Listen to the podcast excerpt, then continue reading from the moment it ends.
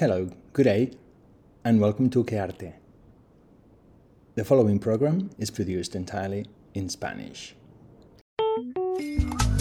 En los mapas del cielo el sol siempre es amarillo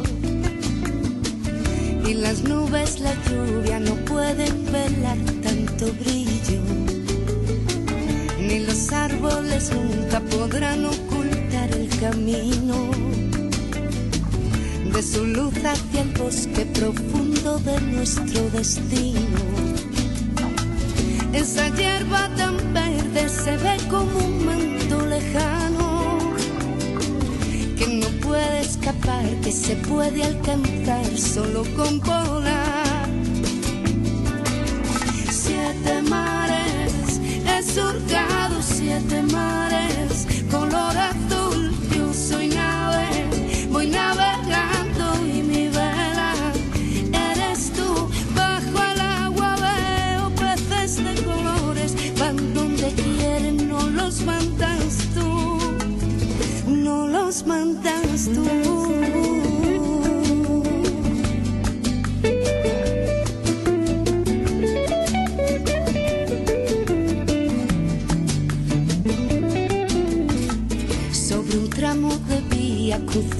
paisaje de ensueño.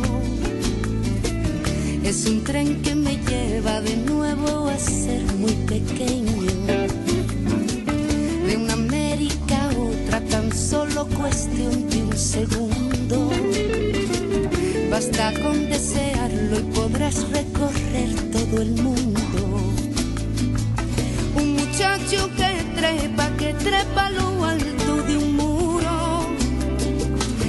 se siente seguro, verá su futuro con claridad. Y el futuro es una nave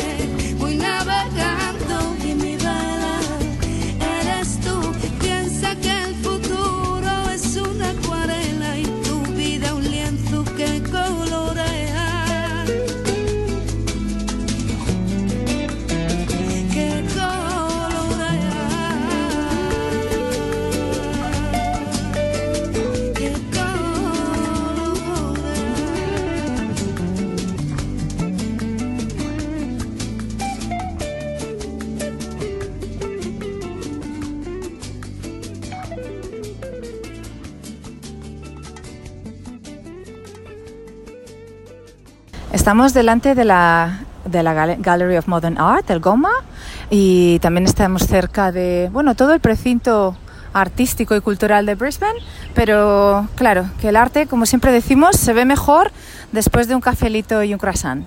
Ahora hablamos. Muy bien, este es el programa de hoy desde la calle Que Arte en 4EB con Mónica y Carlos.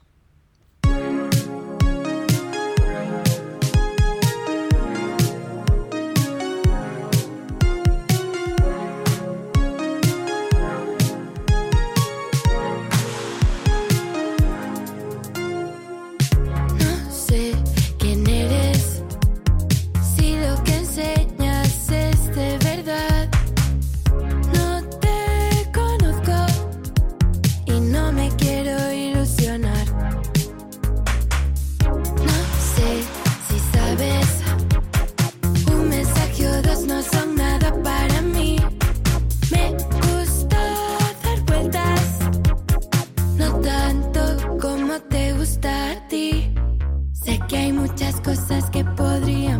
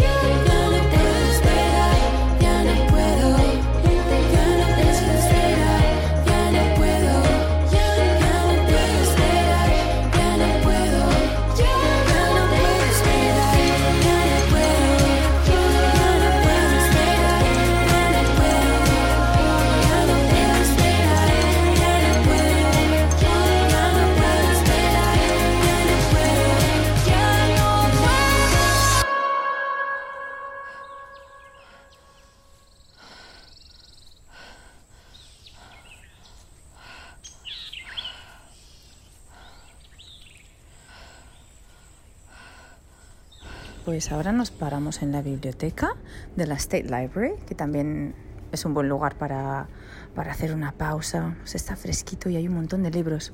Me he parado delante de uno de la colección Black, Ink Press y es un librito mm, de tapa blanda que se titula Gujal Book of Birds, el libro de los pájaros Gujal, escrito por William C. Santo.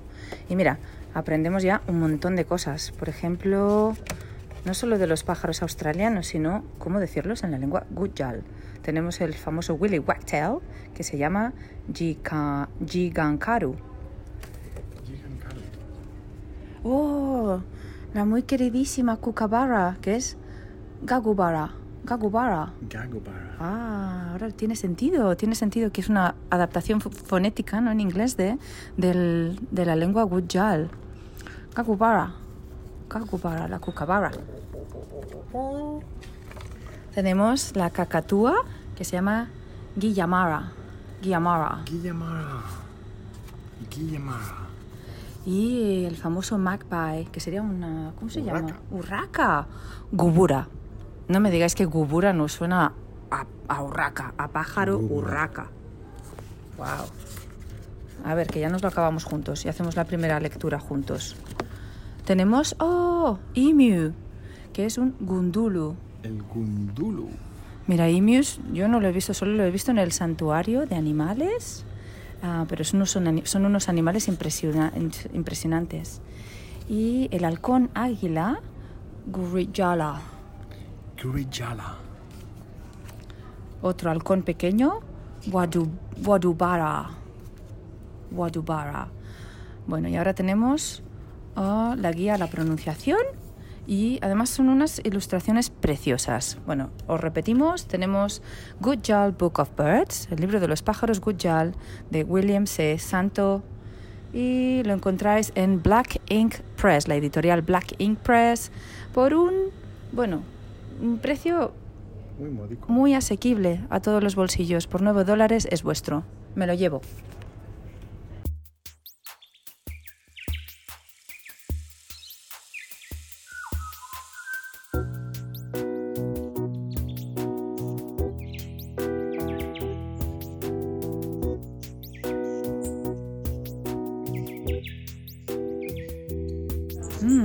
Hay otro libro de tapa dura preciosa, se llama Young Dog Emu. A True History de Bruce Pascoe. Carles, ¿tú te has leído el No Young Dark Emu, el Dark Emu? Sí, yo he leído Dark Emu, es un libro muy interesante que investiga pues, epistemologías y modos de hacer eh, de las primeras naciones australianas y desmonta algunos de los mitos de la colonización. Eh, sí, es un, un libro eh, fascinante con mucha información sobre maneras de, de gestionar la tierra, los recursos, el agua, la, la pesca. Eh, muy interesante, lo recomiendo. ¿Y entonces es el mismo autor? Sí, es del mismo autor. Esta, digamos que es la versión eh, juvenil para, para, los lectores más peques. Vamos a echarle un vistazo. La edición es preciosa. Y nos introduce o introduce a los lectores más peques a, a conceptos muy, muy complejos, como como el del descubrimiento, el de la primera flota, el de la, la colonización y desposesión de la tierra. Eh, bueno, son temas difíciles de tratar, pero se tienen que empezar a hablar. Es ¿Sí? decir, si hablamos a nuestros pequeños sobre la historia, cómo pasó y hablamos de lo que hay que solucionar y hacia dónde tenemos que trabajar, bueno, nos ahorraremos muchísimos problemas en el futuro, ¿no?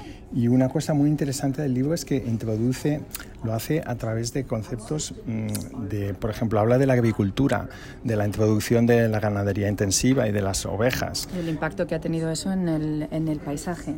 En la desaparición de, de especies autóctonas, eh, etc. Ah, mira, un capítulo sobre el Murray River, el en río Murray. Sí. Sí, estamos en otro capítulo que es uh, sobre los alimentos. ¿no? Y nos habla de maneras distintas de recoger, de recolectar, de conservar.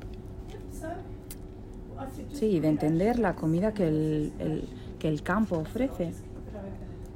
La importancia del fuego también. Nos habla también de la conexión con la tierra y de creencias y de lo sagrado y eh, de futuro sostenible. Fíjate, si el capítulo 68, futuros sostenibles, es que no se puede hablar de la conexión con la tierra del pueblo aborigen sin, sin esta visión de futuro también, ¿no? Es decir, nos permite, a la mirada uh, europea, supongo, entender también que necesitamos esta reconciliación, no solo con nuestro pasado, sino con un, un, un compromiso hacia el futuro también con la tierra. Y eh, un, es un libro muy hermoso, eh, Young Dark Emu, Joven eh, Emu Oscuro, una historia más verdadera, de Bruce Pascoe. Un tema muy, un, un um, valor muy interesante del libro es, también es la combinación de arte, de formas artísticas enraizadas en la práctica uh, de las primeras naciones y de material de archivo, fotografías sí.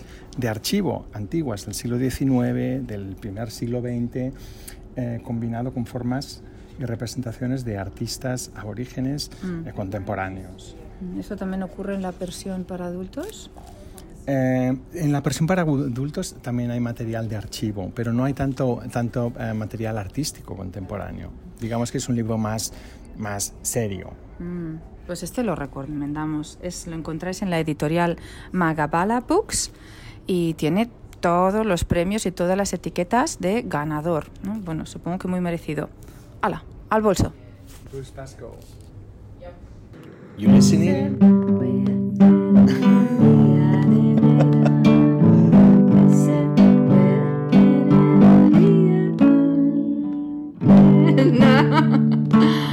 Estáis escuchando el programa de arte ¿Qué arte? en castellano para la radio 4EB en la 98.1 de tu FM. You're listening to 4EB Community Radio on, 40, on 98.1 of your FM. Why do birds do that? ¿Por qué hacen eso los pájaros? Bueno, no es una pregunta que os haga de verdad. Estamos leyendo el título de un libro de Dr. Grain Cleary. Que responde a 50 preguntas uh, sobre el comportamiento de los pájaros. A mí el título me gusta mucho, Why Do Birds Do That? Me recuerda a la canción de los Carpenters. Uh, Why do birds suddenly appear every time you come near? Ah, es un libro, parece que, bueno, muy bonito. Parece un, aparece un robin en la portada y trata sobre la relación de los pájaros o explora la, la- la relación de los humanos y los pájaros urbanos, ¿no? pájaros que, se, que en- encuentran su hábitat en los poquísimos, uh, digamos, uh, rincones que quedan en, en- el espacio superconstruido, jardines, sobre todo en Australia, ¿no? jardines y las partes uh, de atrás de, de las casas, pequeños, pequeñas islas, ¿no? pequeños mm, oasis de, de naturaleza todavía. Carles, tú Ya. te veo con otro libro en la mano. Sí, yo tam- estoy explorando otro libro, eh, The New Silva, un discurso sobre los bosques y los em, árboles silvestres para el siglo XXI, escrito por Gabriel Hemery y Sarah Simplet. The New Silva es una- un Oh. libro muy hermoso por su presentación, por el hecho de que parece... eh, Un tratado antiguo de botánica, Sí, ¿verdad? sí. La incluso los grabados pa- Oh. son- re- mm, parecen grabados pues, de Linneo y de, de la representación artística botánica del siglo XVIII, XIX. Ujú. Hermoso. Pero eh, es un libro encarado para el siglo XXI, es decir, para nuestro conocimiento y nuestro respeto de la flora en el siglo XXI, en entornos urbanos y semiurbanos. Estamos viendo este tema, ¿no? Que pare- aparece, parece que, que está que prima eh, en, la, en, la, en la librería, que es la, la búsqueda de esta conexión ¿no? o reconexión a través de los pájaros, a través de la lengua, a través de los, de los árboles. En efecto, y en este ejemplo, la silva eh, de estos dos autores, Gabriel Hemery y Sarah Simplet, se inspira de hecho en la silva de John Evelyn, publicado por la Real Sociedad en 1664 y que constituyó el primer modelo de estudio sistemático de los árboles. Podéis encontrarlo en Bloomsbury Publishing. Repetimos. La nueva silva, The New Silva. Un discurso de los eh, bosques y los árboles para el siglo XXI. Muy bien, recomendado. ¿A la bolsa? A la bolsa, sí. Bueno, y entre la literatura infantil continuamos con temas de la Tierra como La Tierra importa, Amando a nuestro planeta, Earth Matters, Loving Our Planet, de Carol Wilkinson and Hilary Cresp. Otro The Lost Book of Adventure, recomendamos. Y también es de la editorial Francis Lincoln. Es una llamada a la aventura que yace dentro de cada uno de nosotros. Ah, tenemos el libro de Sam Asha que se llama Wild también. ¿Y qué más? por Templar Books. Temple Books. El libro de los árboles. am, la vida salvaje australiana de Leonard Cronin con ilustraciones de Chris Nixon. También en Allen and Unwin. Y tenemos una publicación de la ABC que es ah, la guía para los niños sobre amar el planeta, Loving the Planet. The Kid's Guide to Loving the Planet de Jocelyn Krupi y Cheryl Orsini. Um, no solo tiene unas ilustraciones muy bonitas, sino también que está lleno de pequeños proyectos para los niños. Es divertidísimo y está lleno de información y cosas que pueden hacer en su propio jardín, desde un hotel para los bichos, a como hacer una granja de, de gusanos para hacer el compostaje, el cuidado de las gallinas y etcétera. Todo lo que tiene que ver otra vez con esa reconexión que estamos viendo como tema primordial ¿no? en, la- en los nuevos, en los nuevos libros. Eh, sí, mm, la guía, la guía infantil para amar al planeta, publicado por ABC Books, es eh, parte de esa nutrida sección de literatura, eh, literatura infantil o literatura para los lectores más jóvenes, eh, que nos viene como anillo al dedo para hablar de la exposición eh, estrella de la Galería de Arte Moderno, que es aire, el tema del Aire. aire, el cuarto elemento que lo conecta todo conecta el agua, la tierra, el fuego. eh, la vida necesita de aire. Bueno, te vuelve un poco loco también. También sí, es un signo de aire. Pues nos dirigimos hacia la exposición. Volvemos con vosotros en breve. Venga, vamos, aire. Aire. You trip me up. I'm falling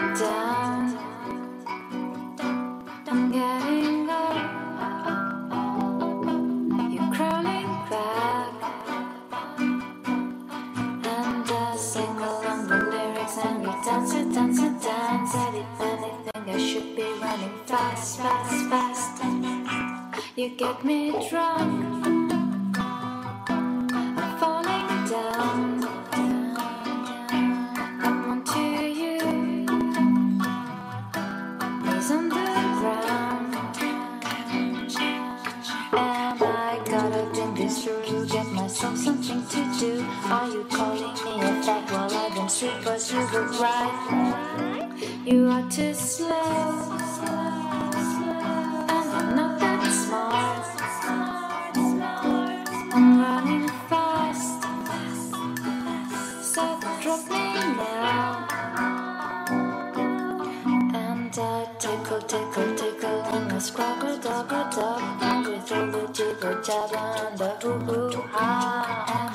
Peace.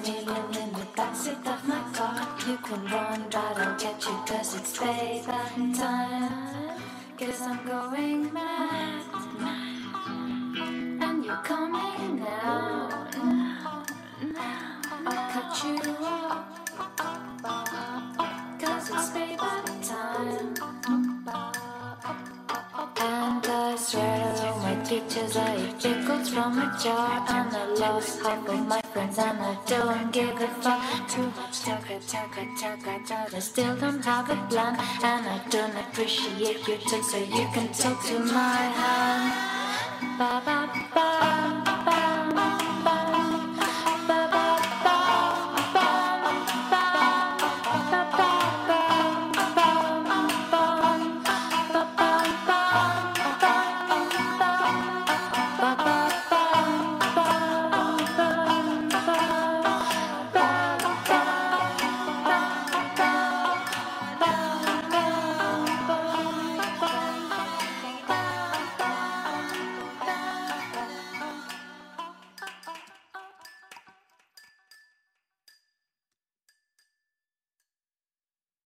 Bueno, pues todavía no hemos llegado a la exposición. Al final todavía estamos dando vueltas ah, en la sección de regalitos, objetos, que nos encanta. Eso es lo más una de nuestras cosas favoritas de venir a la galería. Mm. Objetos, sí, objetos artísticos o objetos que hablan de arte O que pretenden ser artísticos. o que nos ayudan a conectar con, con Qué el arte. ¿Cuánto arte? Siempre nos pasa igual. Siempre nos pasa igual. Siempre nos pasa igual. Siempre nos pasa igual. Siempre me pasa igual. Estamos en el Goma y es un a mí solamente me gusta venir a Goma a ver el edificio. Me gusta estar dentro aquí, es como una mini Tate, pero hay espacio, se puede respirar, no está todo a tope y la verdad es que poder estar aquí un un miércoles como hoy y tener todo este espacio y estas vistas de Brisbane y esta arquitectura abierta colosal es una maravilla. Y al final hemos decidido que no vamos a ir todavía a la exposición E. Siempre os prometemos ir a una exposición y, y luego, bueno, hay un cambio de ruta porque hay otras cosas más interesantes. Y estamos en el nivel 3 de la galería, am, pues transitando y viendo una exposición que se llama Transitions Now, ya, el arte de transitar. Am, Transiciones de hoy en día, formas eh, contemporáneas eh, de arte aborigen e imágenes de la colección permanente. Y estamos viendo eh, un eh, trabajo fabuloso en distintos medios, en hierro, en escultura, en alambre, en eh, formas de eh, trenzado de, y en formas también de pintura. Sí, es y formas tradicionales, pero en escala enorme, es decir, toman el espacio de una manera impresionante. Eh, sí, es un, buen, es un muy buen combo de, de, de estructura tradicional y contemporánea. Realmente han dado en el clavo. Sí, eh, nos ha gustado mucho. Uh, Transitions Now, Contemporary Aboriginal Forms and Images from the Collection. En el nivel 3 del Goma es eh, quizás en común entre todas las obras de esta sala, eh, es el, la técnica del entretejer, del tejer como metáfora del proceso creativo y como metáfora cultural. ¿no? Todos Mm. estamos eh, conectados a través de un hilo, una, una hebra Mm. que eh, expresa nuestra historia y que nos conecta con otros puntos de esa historia. Sí, pero aquí a través de estas obras a las que estamos viendo ahora mismo a la entrada am, son unas reproducciones a gran escala de lo que serían pues un bolso tra- bolsos tradicionales y el material que se utilizaba antes eran pues eh, hojas de o mm, material de, de origen vegetal, mientras que los objetos artísticos que estamos viendo ahora son de metales pesados. Es decir, lo que hablabas Carles ahora súper interesante del tejer, del, del conectar, pero es que estas conexiones para resultan difíciles. Este material es muy duro de trabajar, ¿no? Es material que casi que nadie quiere. Está, hay mucho, muchos materiales reciclados y materiales que no se dan a torcer, ¿no? De, de manera, de manera fácil. Y eso añade un- una, una capa de, de significado muy fuerte y además estéticamente son obras muy, muy impactantes. Digamos que es eh, obra de, de craft, de artesanía, convertida en gran escultura. Mm. Eh, mm, pasando o reflejando un proceso similar. Sabemos que en el proceso de tejer eh, en, en las culturas de las primeras naciones implica una manera de ir a buscar el material, esperar al, al momento de la estación adecuado para recoger las hierbas adecuadas en la Mm. zona eh, adecuada, dejarlas secar durante un tiempo, eh, prepararlas, etc. La transmisión oral también del, de ese conocimiento, de cómo, cómo hilarlo, cómo, cómo, cómo hacerlo, cómo tejer. Y la dimensión ética de cuántas es legítimo eh, recoger, en qué época, del, en qué época, en qué, eh, es decir, el proceso creativo como modo de interactuar y eh, respetuosamente con el medio. Y aquí lo vemos reflejado en esta versión monumental, Mm. cómo eh, el artista ha, ha logrado reciclar esos materiales en metal, es decir, utilizando materiales como los muelles internos de un, de un colchón quemado o mm, Planchas, ¿no? planchas metálicas, tuberías eh, recicladas. Bueno, guapísimo. Estos bolsos nos los quedamos. You're listening to 4EB Community Radio Station.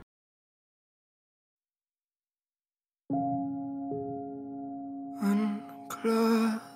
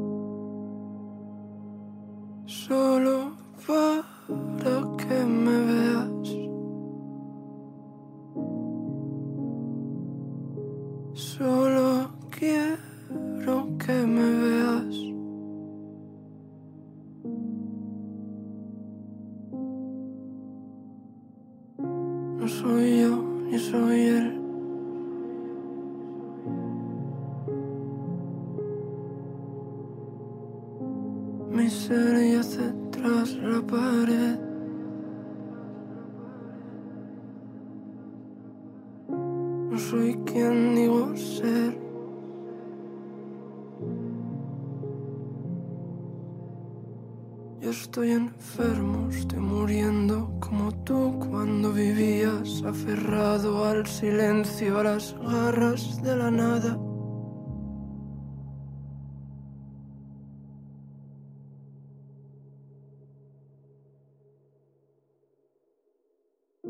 escondido entre estas caras que rompen de noche en mi cama.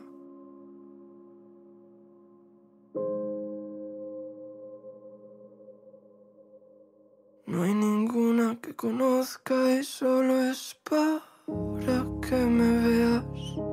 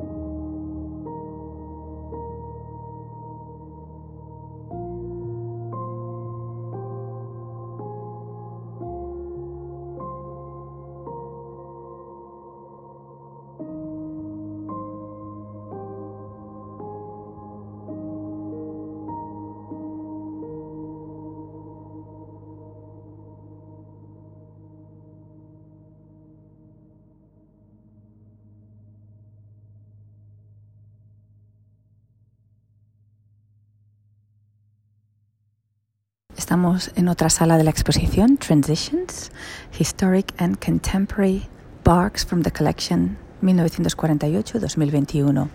Y la explicación de la, de la, exposición abre con una cita de un artista Madapar, Madarpa y se llama Jambawa Marawili. Y dice así, la tierra tiene todo lo que necesita, pero no podía hablar, no podía expresarse hablar sobre su identidad. Así que hizo crecer una lengua, y esa lengua es Yolngu. Es soy yo. Somos la lengua de la tierra, crecida por la tierra para que pueda cantar quién es. Existimos de manera que podemos pintar la tierra. Bueno, acabamos de salir de la sala, de la segunda sala de Transitions y esta vez estábamos viendo la colección de histórica y contemporánea también de pintura sobre corteza de árbol. Uh, pintura tradicional y adaptación, su adaptación, su correspondiente adaptación uh, contemporánea de temas, de motivos um, tradicionales. Bueno, es una maravilla de sala. Una maravilla. El, el uso de corteza, de materiales, eh, materiales tradicionales y la riqueza de temas, de mm. formas naturales, de pescados, mamíferos. De historias, de danzas, de grupos humanos, ¿no? de, de, de celebraciones. Hay muchísimo folclore que se aprende muchísimo sobre el folclore y las tradiciones. Criaturas sociales imaginarias también, mm. espíritus del agua en representaciones diferentes, mm. eh, formas geométricas que nos presentan un mapa del universo, un mapa de la Tierra, un mapa de los cielos, un mapa interior eh, de la actividad humana. Una sala maravillosa. Y una, un mapa del tiempo también, porque cada una de estas uh, creaciones está concebida para que nada salga fuera de su sitio. Es como un pequeño, como un pequeño reloj, ¿no? Hay horas y horas de, de caligrafía artística de, de marcas en el papel y, y, bueno, una vez entras dentro de este juego de la geometría no exacta pero a la vez perfecta, es, maravilloso perderse en eso. Otro contraste muy bonito es la rigidez del edificio de arte, de la caja, de White Box, Mm, y los juegos de luces de, de, todas estas obras que estamos viendo, donde no hay ninguna igual, en realidad. Es decir, se escapa de la tradicional, del tradicional formato del, del, marco. Es decir, todo está marcado, pero al ser um, material natural, al material de los árboles, pues ninguna corteza es igual. Más o menos, pero todas tienen un, un tamaño, ¿no? Y, y, y claro, le hace que la exposición tenga un elemento más fantástico, como que dobla, dobla un poco las, las líneas tan, tan estrictas del museo. las sombras son un poquito más entre fantasmagóricas y, y naturales. Es un poco, trae un poco como el bosque adentro de esta, de esta sala de exposición. Cada pieza es única, realmente. Os lo recomendamos.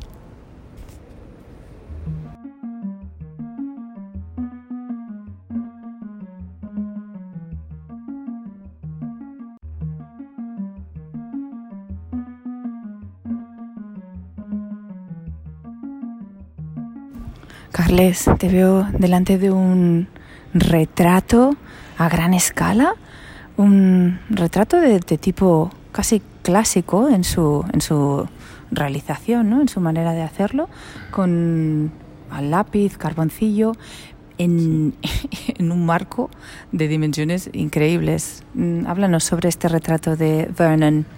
Pues sí, es, es un- una obra em, muy hermosa. El, retrato de eh, Vernon aquí, que es eh, de gran formato, es como tres metros por dos metros y medio, y es un dibujo, no es, es un dibujo a carbón de, em, de su primo, su primo, eh, Lenny.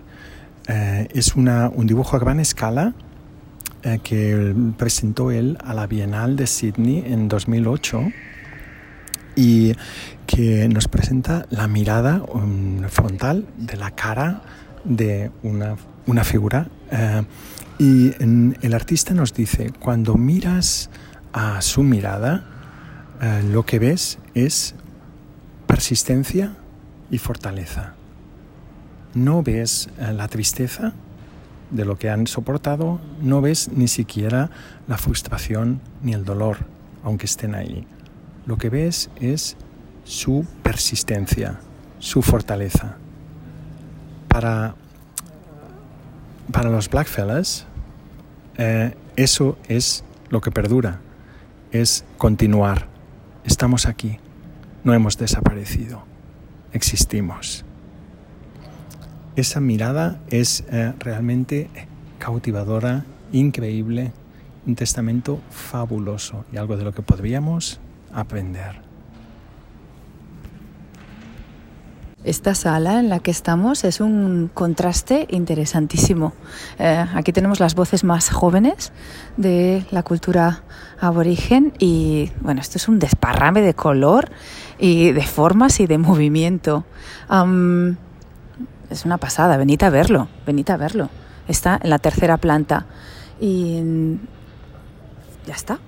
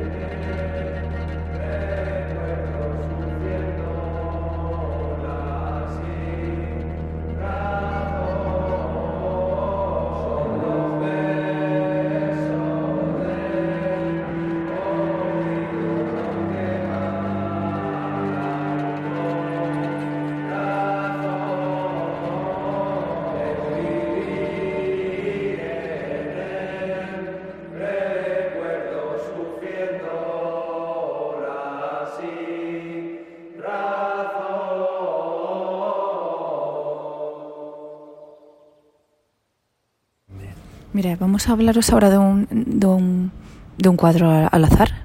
Bueno, que no al azar, la verdad es que nos ha traído, nos ha atraído am, por su composición. Sí, es un cuadro hecho de plat- unas placas, el material son unas placas de poliuretano, parecen, y, pero de colores, de manera que la luz que refleja hace una composición donde se superponen las formas, ah, las formas reflejadas, los ah, rectángulos de diferentes tamaños y claro, juega con las tres dimensiones. Es una pintura que en, tres dimensiones. Además es muy bonita. Sí, es una obra muy hermosa. Ambient Painting Number One de Rose Manning. Rose Manning es una artista de, una artista de Brisbane que trabaja en diferentes medios, en robótica y en música incluso. Hace eh, instalaciones musicales muy interesantes. Y en este caso, pues nos presenta un- una intersección entre la escultura, la proyección y la pintura en un gran lienzo de grandes dimensiones, eh, utilizando el espacio de una manera muy interesante y utilizando la interacción entre los materiales y la luz. Y la luz cambiante de cada, de cada momento de la exposición. Y justo al lado, en oposición, tenemos unas obras de Robert Hunter, cuadro número uno, sin título número uno, sin título número dos, sin título número tres, que no solo son sin título, pero son sin, sin, sin nada. Mm, Hay, son tres cuadros tres, en blanco donde se intuye, es decir, de alguna manera revela o deja ver en algunas de las grietas la composición geométrica de gran trabajo de, de abajo, pero están cubiertos de una pátina de blanco. ¿no? No de manera accidental, totalmente mm, programado, nos deja entrever lo que puede haber. ¿no? Te quedas un poco con el misterio de el misterio y el por qué. ¿Por qué los pájaros hacen esto? ¿Por qué los artistas hacen esto? Y no solo esto, sino que tenemos a Rosalind Pigot justo al lado, con su composición, su tríptico de tres cuadros, inspirados en su visita al jardín romano, los jardines romanos de Roma, del Giardino di Ninfa, donde también la artista cubre su creación, la difumina con esta pátina de, blanco, consiguiendo bueno, un difuminado o una intuición de un, de un paisaje que está ahí, pero no, no, no, no, está, no está explicado, está insinuado.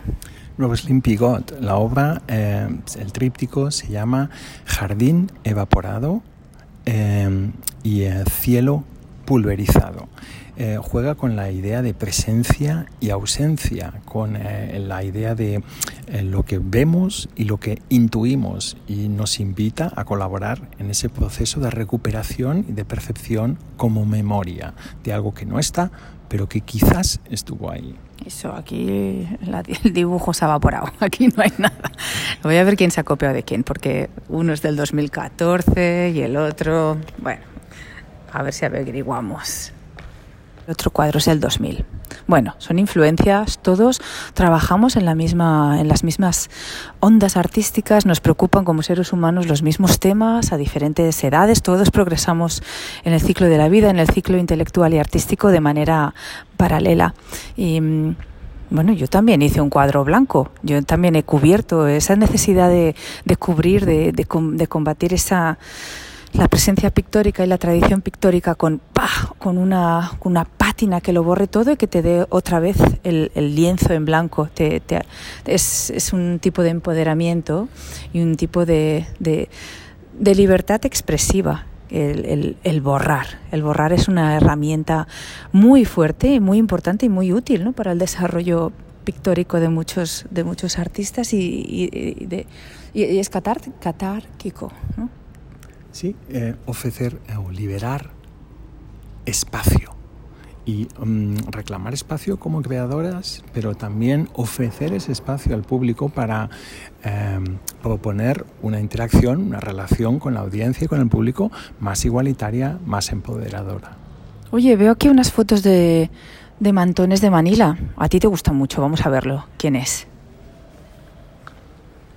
Estamos delante de la obra fotográfica de Luke Roberts, nacido en Australia, en Queensland, en 1952. Y el título de esta serie de fotos es Alice Jitterbug, Transformer, Detail, de 1977, aunque fueron uh, bueno, mm, imprimidas en el 2017. Um, parece Esto que. refleja. Ah. Es, perdón. Dale, dale. Eh, esto refleja en la naturaleza de esta obra, que es una performance mm. y una documentación de esa performance. Eh, Luke Roberts utiliza la performance como un espacio para explorar y liberar aspectos de su personalidad que eh, no pudo expresar debido a su, a su educación católica. Entonces, en, en un ambiente rural, aislado, en la ciudad Alfa. Esto es maravilloso. La ciudad, hay una ciudad que se llama, bueno, ciudad, debe ser un pueblo, Alfa, en el centro de Queensland. No sé si os podéis imaginar lo que es o alguien entender lo que es el medio rural australiano. Es decir, en, en términos europeos es, no tiene nada que ver con eso, el, el, aislamiento y a, y a, la vez el, el ahogamiento casi cultural es, puede ser muy, muy notable. Sobre todo para una persona pues con inquietudes artísticas o personales o con una identidad uh, fuera de lo um, comúnmente aceptado en un medio rural, tradicional, conservador, um, etc. Entonces, Luke Roberts, eh, vemos estas eh, imágenes de su performance en, en vestido en drag, eh, un poco como a mí me recuerda mucho la obra de Ocaña. Mm. Imagínense ustedes un, un, chico entonces en Cantillana. El alfa de España. um, eh, entregado a sus fantasías personales y artísticas y demás, y la necesidad esa por expresar ese intenso mundo interior y por encontrar un espacio seguro donde hacerlo. Sí. Porque entonces, pues es que Claro, estas actividades no estaban exentas de riesgo, especialmente también en Australia, donde por eso, por ejemplo, la obra de, de este autor es bastante escasa, porque no se documentaron cosas tan interesantes como la puesta en escena, en realidad, en la- en- de verdad, en las calles de Melbourne, ¿no? De igual, muy Sí. similar a lo que hablabas de Ocaña, que, que lleva su, su performance a la calle, es decir, el desfile como parte de, de la, de reclamar esa identidad y también como parte de algo de celebratorio. Son fotos las que vemos aquí, las de Luke Roberts, muy, son, muy divertidas. Es decir, tienen mm, más que provocador, provocador supone... mm, No, no las veo provocadoras, las, de- las veo divertidas. Pero claro, provocadoras con el, con el, con el tamiz del, del- del tiempo en el que se hicieron. En ese sentido sí que lo, lo debían ser. Eh, mm, un descubrimiento a Luke Roberts. Eh, Vente, vente, que aquí tenemos otras con las que hablábamos del mantón de Manila. Un poco a lo Rita Hayworth, ¿verdad? Son fotos de estudio, es decir, tenía fotógrafo. Luke. o quizás lo, lo documentaba él mismo. Qué con- joven y qué guapa. Sí. Madre mía. Sí, sí. Y qué em, fascinante el hecho de que estas fotos eh, tomadas en 1977 eh, no se imprimieran ni exhibieran en Mm. una galería hasta 40 años después. O o 30 años, de- 40 años después, de hecho, sí, porque estas prints son del 2017. Cada